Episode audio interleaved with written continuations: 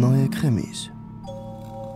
Die Toten ohne Namen, die diesem Thriller den Titel gegeben haben, sind zwei ermordete mexikanische Mädchen, die am Stadtrand von San Diego gefunden werden.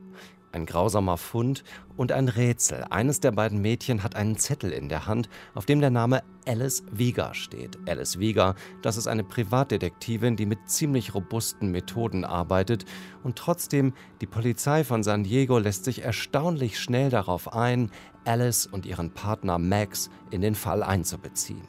Klar ist, es geht um Menschenhandel und um Prostitution Minderjähriger, doch dann macht die Polizei plötzlich einen Rückzieher und schreibt Vega selbst zur Fahndung aus. Irgendetwas stimmt hier so gar nicht.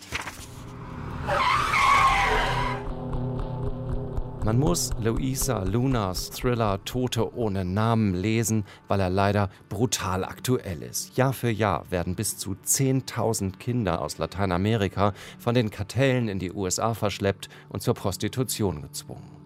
Gleichzeitig gibt es ein völlig undurchsichtiges Netz aus staatlichen Behörden, der Polizei, der Drogenvollzugsbehörde oder der Einwanderungsbehörde, gesteuert durch eine zynische Politik, die sich übrigens auch nach dem Amtswechsel im Weißen Haus nicht grundsätzlich geändert hat. Das ist gewissermaßen das Hintergrundrauschen dieses Kriminalromans und man geht natürlich mit, wenn Alice Wieger mit einem Bolzenschneider in der Hand diesem unmenschlichen System den Kampf ansagt. Aber wer ist diese Alice Vega jetzt eigentlich? So ganz genau erfährt man das nicht. Tote ohne Namen ist nämlich bereits der zweite Band in Luisa Lunas Reihe um diese wutgesteuerte Privatdetektivin, aber der erste Band, der auf Deutsch erscheint.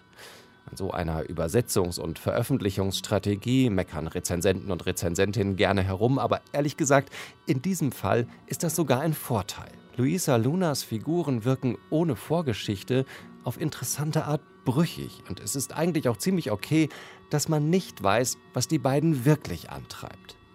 Auf jeden Fall schauen sie nach vorne.